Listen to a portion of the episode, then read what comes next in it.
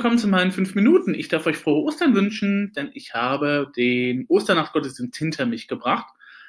Und ähm, der Osternachtgottesdienst ist in unserer Gemeinde natürlich immer ein bisschen anders als die normalen Gottesdienste.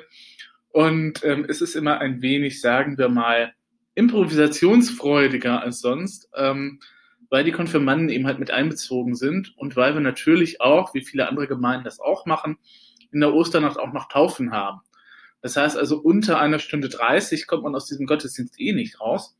Ähm, und äh, deswegen äh, bin ich auch einigermaßen froh, dass wir das dann eben halt wieder einigermaßen über die Bühne, Bühne gebracht haben, wobei ich ja so dann auch bemerken muss, dass auch bei mir die Konzentrationsfähigkeit bei solchen Gottesdiensten, wo immer irgendjemand was irgendwie machen muss und selbst wenn ich mich dann als Programm halte, tatsächlich etwas sinkt.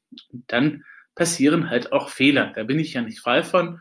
Und ähm, Osternacht ist halt auch nochmal so ein ähm, Gottesdienst, wo eben halt solche Fehler auch häufiger passieren können, beziehungsweise man merkt dann auch immer, welcher Konfirmand sich zu Hause auf die Texte vorbereitet hat, die wenigstens einmal durchgelesen hat und welcher dann nicht, wenn man dann an so einem Mikrofon steht. Und ähm, bei uns beginnt die Osternacht immer direkt im Osterfeuer. Das wird in anderen Gemeinden wohl auch nicht anders sein. Ähm, weil die Kirche ist ja zu diesem Zeitpunkt halt tatsächlich leer und dunkel. Die Orgel spielt ja auch zu Beginn des Gottesdienstes keine Rolle. Das ist ja bei uns ähnlich wie bei den katholischen Brüdern und Schwestern. Ne? Bei denen verstummt die dann eben halt Karfreitag komplett. Ähm, bei uns ist es dann eben halt auch so, dass die Orgel erst wieder so ab, naja, Mitte des Gottesdienstes eine Rolle spielt. Ne? Also zuerst ist alles dunkel, die Kirche, und äh, man trifft sich eben halt draußen am Osterfeuer und dann wird eben halt was gesungen und ich darf dann eben halt wie in jedem Jahr den Vorsänger machen. Ich wurde jetzt auch als Kantor bezeichnet. Das ist natürlich sehr nett, aber eigentlich bin ich nur ein schlichter Chorleiter. Gut. Ähm, jetzt bin ich natürlich davon ausgegangen, diese TC-Sachen, die wir da singen, also die, wir haben, die Gemeinde hat jetzt noch einmal mitgesungen, äh, das bleibet hier und wachet mit mir, das kann ich aus dem Schlaf. Das muss ich mir nicht von der Melodie vorher angucken. Und was ist passiert? Ich bin in der ersten Hälfte tatsächlich in der Tenorstimme gelandet. Das ist jetzt nicht schlimm, weil die Tenorstimme sich nur um einen Ton von der Melodie unterscheidet. Aber die Melodiestimme geht einen Ton runter und der Tenor geht einen Ton hoch. Gut. Naja, jetzt kann ich ja natürlich mich auch schlecht eben halt vor allen Leuten korrigieren. Also haben wir es jetzt durchgezogen und diejenigen, die das Stück gekannt haben, werden sich gewundert haben, warum das eben halt jetzt so gesungen wird. Ähm, kann man ja aber, wenn man halt angesprochen werden würde, dann immer sagen, ja, es ist halt eine Variante das ist jetzt halt im neuen TC-Buch halt so. Es gibt ja tatsächlich mehrere auch Varianten von den TC-Liederbüchern. Ähm, ne? Und es, die werden ja auch immer dann nochmal aktualisiert. Und einige Sachen werden dann auch rausgestrichen. Also auch einige schöne Sachen übrigens, wo ich, wo ich dann immer ganz ähm, ein bisschen traurig bin. Was ist eben halt passiert. Okay, das war jetzt sozusagen Fauxpas Nummer eins.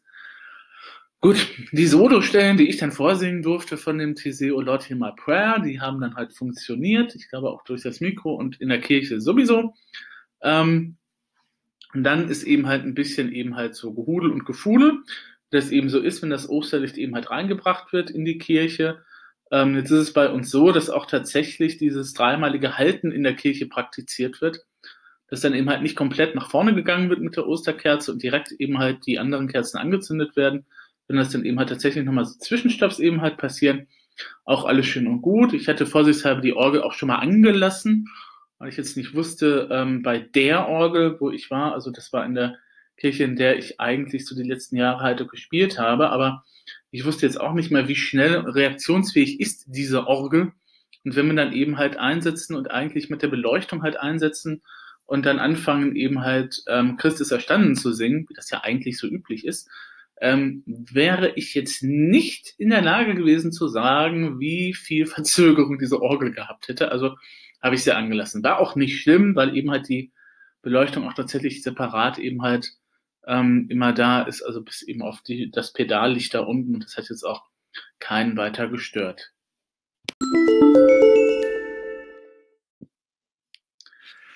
Das zweite, was einigermaßen etwas seltsam ablief, war dann eben halt, ähm, also nicht, ähm, das war aber ein Fehler von mir. Ähm, wir haben eben halt das äh, EG 209 gesungen. Ich möchte, dass einer mit mir geht und das habe ich eben halt so im Halbdunkel dann eben halt noch aufgeschlagen, nachdem ich den ersten Satz eben halt gespielt habe, des Christus erstanden. Wobei wir dann das seltsamerweise eben halt ähm, diesmal so gehandhabt haben, dass die Kirche noch komplett dunkel war. Ich habe dann eben halt das Licht an der Orgel angemacht und habe eigentlich auch erwartet, dass eben halt das Licht in der Kirche angeht, aber das war heute alles irgendwie anders. Ist ja auch nicht schlimm. Ähm, habe dann also mal nicht wieder angemacht, weil dann ja erst jetzt nach dem Stück dann eben halt tatsächlich das Osterlicht durch die Reihen der Gemeinde ging.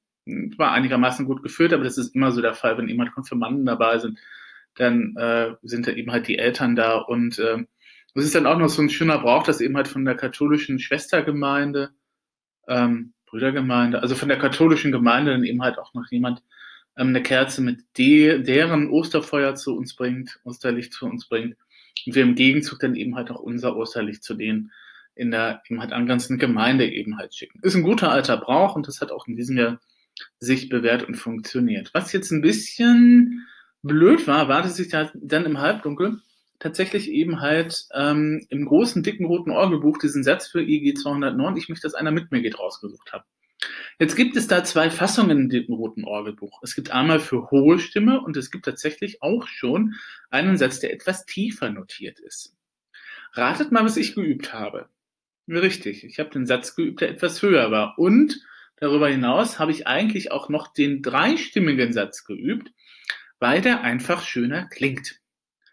Was aber passiert mir? Ich schlage eben halt den anderen Satz auf und lande beim vierstimmigen Satz und war mir auch gar nicht irgendwie so bewusst, dass ich diesen Satz eigentlich gar nicht geübt hatte. Also das Vorspiel ja, das war so ähnlich, das ist ja immer gleich, ähm, aber eben halt, ähm, ja, diesen Satz habe ich eigentlich noch nicht geübt. Sagen wir mal so, dafür, dass ich den nicht richtig geübt habe, klang der noch einigermaßen passabel. Also die Gemeinde wird sich vielleicht ein bisschen darüber gewundert haben, dass das Vorspiel etwas merkwürdig war, lag aber auch daran, dass eben halt erst an dieser Stelle die Gesangbücher ausgeteilt wurden. Ähm, das hätte man vorher auch nochmal machen können. Das werde ich auch nochmal anregen, dass man das beim nächsten Mal anders organisiert. Ähm, und deswegen musste ich halt ein wenig improvisieren und dann habe mich dann entlang dieses Vorspiels halt gehangelt. Und dieses Vorspiel hat halt ja relativ sehr seltsame Zwischentöne manchmal. Und deswegen klang das halt so, wie es jetzt klang. Macht aber auch nichts. Kann ja auch nochmal passieren. Dafür, dass, der, dass ich den Satz nicht geübt habe, war der aber einigermaßen akkurabel. Also die Gemeinde konnte auch mitsingen. Kein Problem.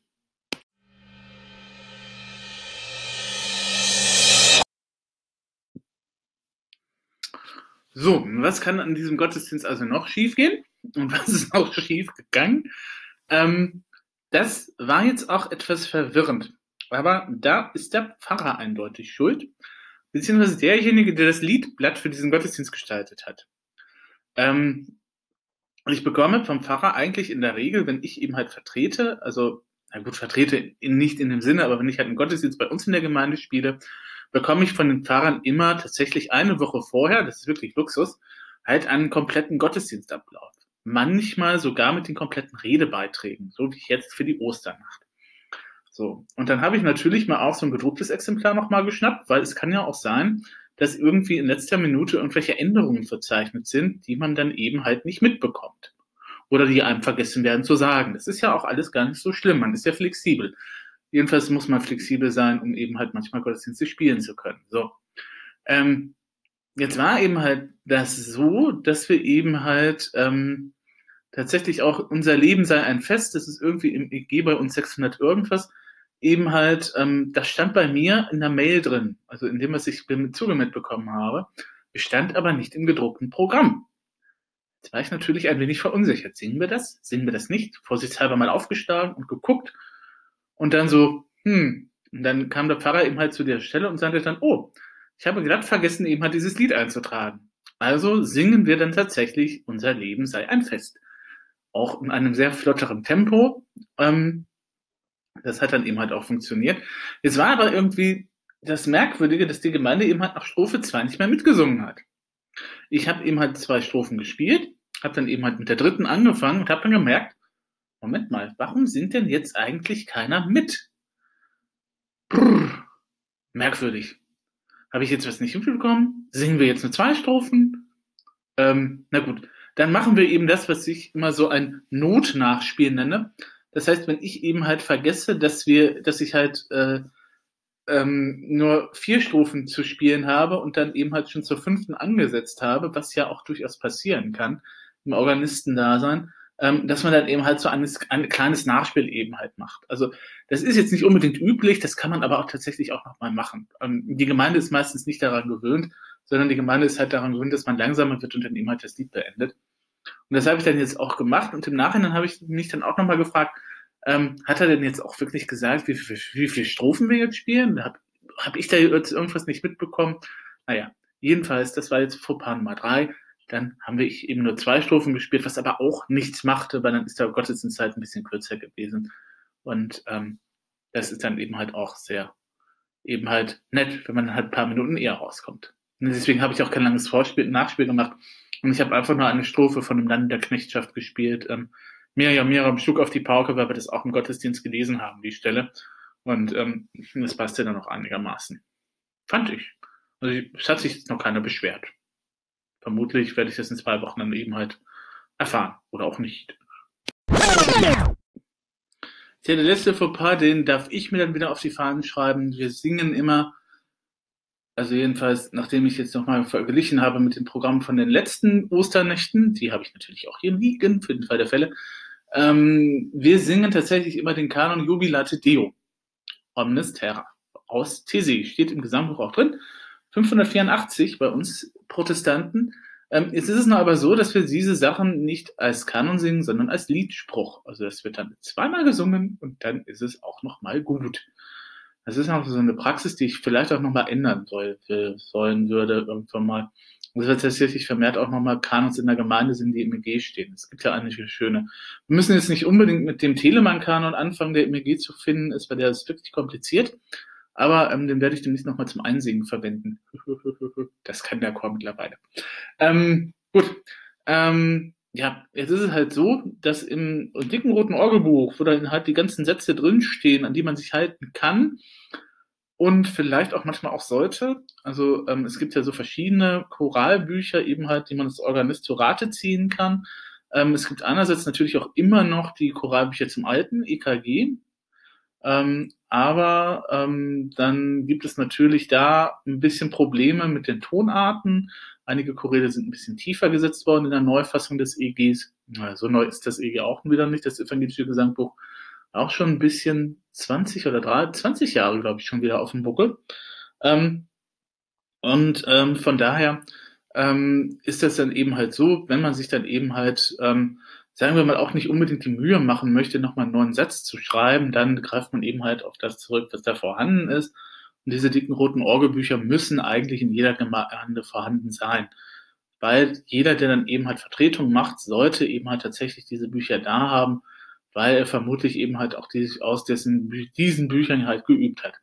Jetzt habe ich natürlich auch ähm, geübt, diesen Kanon. Das Problem ist, ähm, dass der in diesen dicken roten Orgelbüchern, und das war mir dann auch erst wieder bewusst, als ich das Teil aufgeschlagen habe, so kurz bevor wir dann angefangen haben zu singen, ähm, die, das ist eben halt in der Regel kein Vorspiel gibt. Das ist jetzt nicht so schlimm, das kann man ja auch selber machen aus der Lernmenge. Ähm, beziehungsweise in diesem Fall ist es dann so, dass die Begleitung von der Orgel eben halt tatsächlich auch ähm, so die ersten acht Takte als Vorspiel gedacht war. Fehler bei, beim Ganzen und böse Falle beim Ganzen habe ich aber auch nicht gesehen. Die Melodie des eigentlichen Kanons ist da nicht so mit drin. Die ist nicht so hörbar, weil das eine sogenannte Ostinato-Begleitung ist. Also der, im Bass, der Bass wiederholt sich eh dauernd, also es kommen fast immer dieselben Töne im Bass vor. Und ähm, auch in den anderen Sachen ähm, ist der Satz immer fast gleich, weil der dazu gedacht ist ja tatsächlich, wenn dann eben halt das als Kanon gesungen wird, wenn die Stimmen nacheinander einsetzen auf derselben Tonstufe, ähm, dass dann eben halt diese Begleitung sozusagen immer unten drunter als Richtschnur eben halt fungiert und dass man dann eben halt notfalls ähm, von der Orgel aus oder vom Klavier aus eben halt dann nicken kann, um so einen Einsatz zu geben oder auch zu sagen kann, ähm, das machen wir jetzt eben halt mal, ähm, da machen wir jetzt Schluss und da hören wir mit dem Kanon auf. Ähm, ich habe noch nie jemanden erlebt, der das tatsächlich von der Orgel aus so macht. Allenfalls vielleicht nochmal vom Klavier, beziehungsweise vom E-Piano, wenn man eben halt neuere Kanons eben halt anstudiert aus dem NDL-Bereich, dann ist das tatsächlich so, dass man eben halt eine Begleitung braucht, eine Ostinator-Begleitung. Und ähm, dann ist man aber auch ein bisschen freier, weil man hat ja dann Blickkontakt mit der Gemeinde.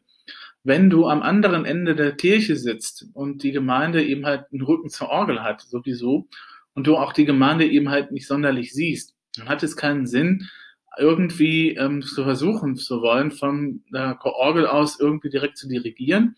Normalerweise geht man dann eben auch als Kirchenmusiker runter zur Gemeinde, ähm, hat dann eine Stimmgabel vorhanden oder vielleicht ist dann auch nochmal ein Klavier in der Nähe, dass man eben halt Ton stimmen kann und dass man dann eben halt vorsingen kann und dass man eben halt einteilen kann. Jetzt ist es so, dass die Praxis des Kanonsings in, in der evangelischen Kirche nicht unbedingt gepflegt wird im Gottesdienst, ähm, die meisten Leute kennen das noch aus ihrer Kindheit, also so die Älteren unter uns. Die Neueren werden das auch nicht mal unbedingt kennen. Ja, böse Falle also, wenn eben halt die, die eigentliche Melodie und wenn der Kanon eben halt auch nicht so bekannt ist, dann braucht man diese Melodie eben halt als Richtschnur, um mitsingen zu können, nicht in der Begleitung vorhanden ist. Was passiert dann im Gehirn des Kirchenmusikers?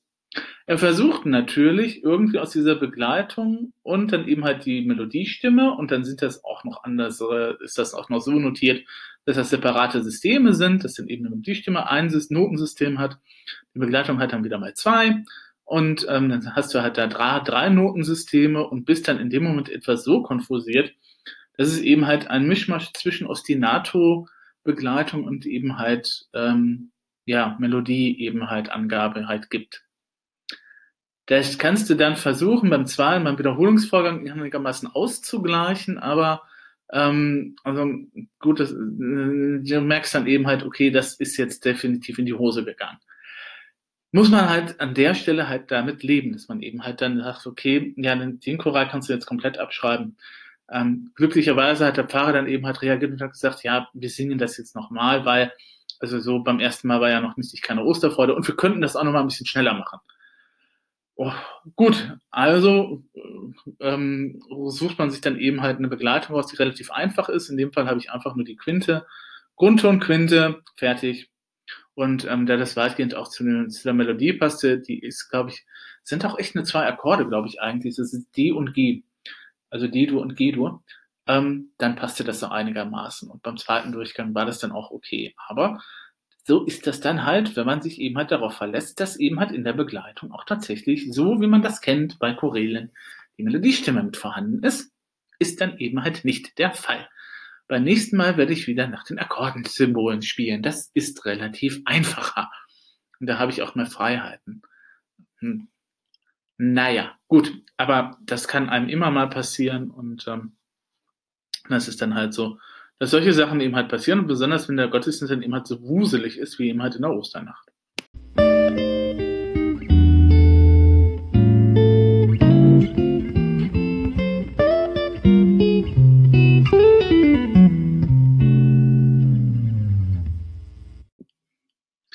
Ja, so ist das dann eben halt. Ne? Wer arbeitet, der macht auch Fehler. Und wer keine Fehler macht, der arbeitet auch nicht. Oder er arbeitet sehr gut. das mal ein bisschen umzudrehen. Aber es ist tatsächlich auch immer ein bisschen tagesformabhängig, beziehungsweise ähm, dann eben halt, wenn ein Gottesdienst halt auch tatsächlich mal mit ähm, Elementen drin ist, die man halt so nicht gewöhnt ist und man eigentlich aufpassen sollte, aber dann auch ein bisschen selber verwirrt ist, beziehungsweise der Pfarrer dann auch äh, an der einen oder anderen Stelle dann auch nochmal innehalten muss, was dann eben halt jetzt eigentlich drankommt. Ähm, dann ist das ja alles kein Problem. Also so, man wird sich immer mal wieder verspielen oder es wird immer mal irgendwas passieren im Gottesdienst. Deswegen ist das ja auch eigentlich so spannend, weil kein Gottesdienst wie der andere ist. Ich weiß nicht jetzt nicht, wie das in der katholischen Messe ist, die ja noch ein bisschen reglementierter ist. Ähm, aber ich kann mir vorstellen, dass da auch ab und an noch mal ein paar Dinge passieren, die da eigentlich nicht passieren sollten. mhm.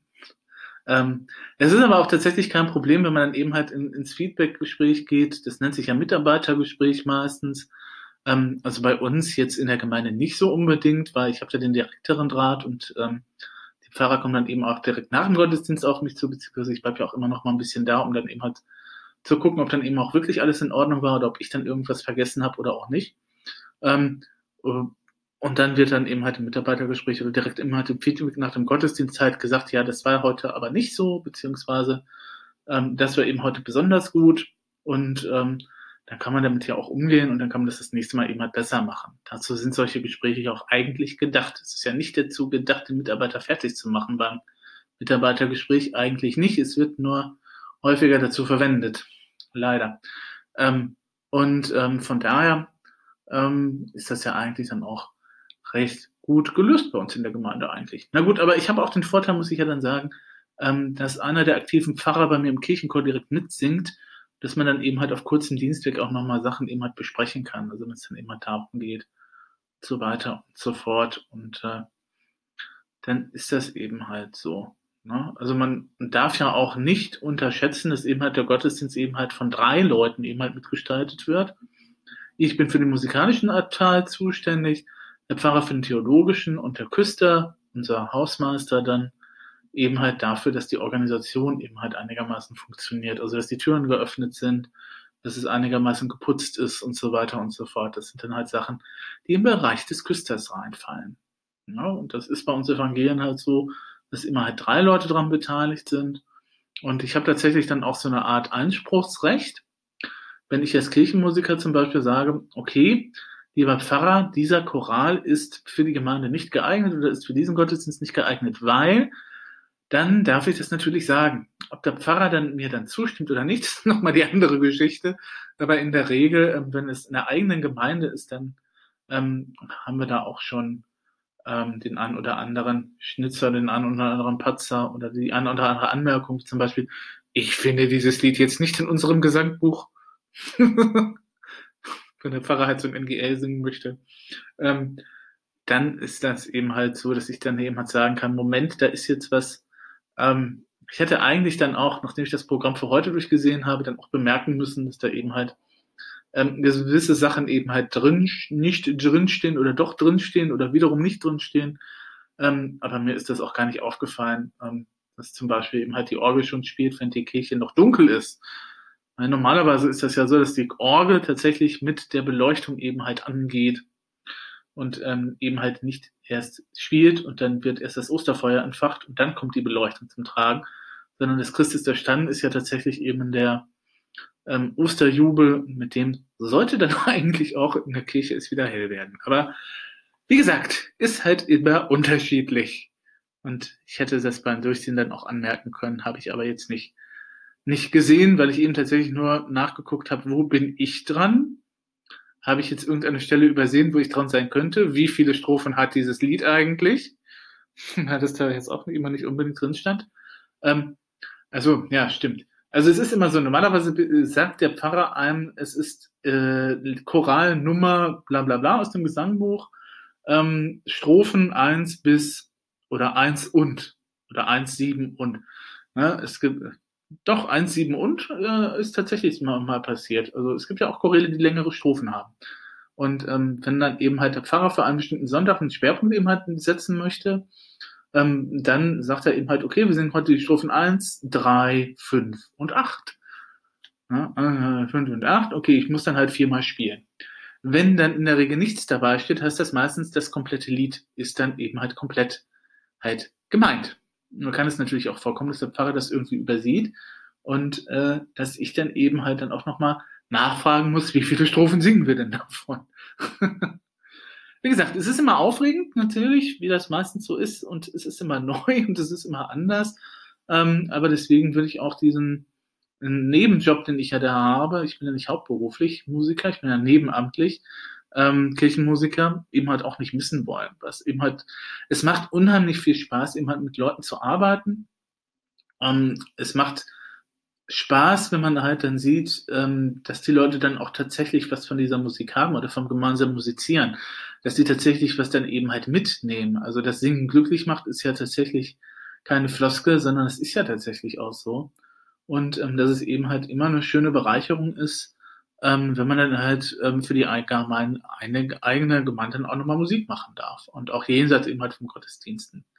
Ne, wenn es dann eben halt so ein paar Sachen gibt, wo ich dann sage, okay, ich kann den einen oder anderen Kirchenmusiker nochmal ähm, holen oder der ein oder andere ähm, hat dann noch mal einen Gefallen bei mir übrig oder darf mir dann eben halt, ähm, äh, also ne, Gefälligkeit. Also wir bezahlen uns gegenseitig sozusagen unter im Kollegenkreise eben halt mit Gefallen. Also ähm, wenn es eben halt ähm, ähm, natürlich werden wir auch natürlich mit Geld bezahlt von, von der Kirche, ist schon klar.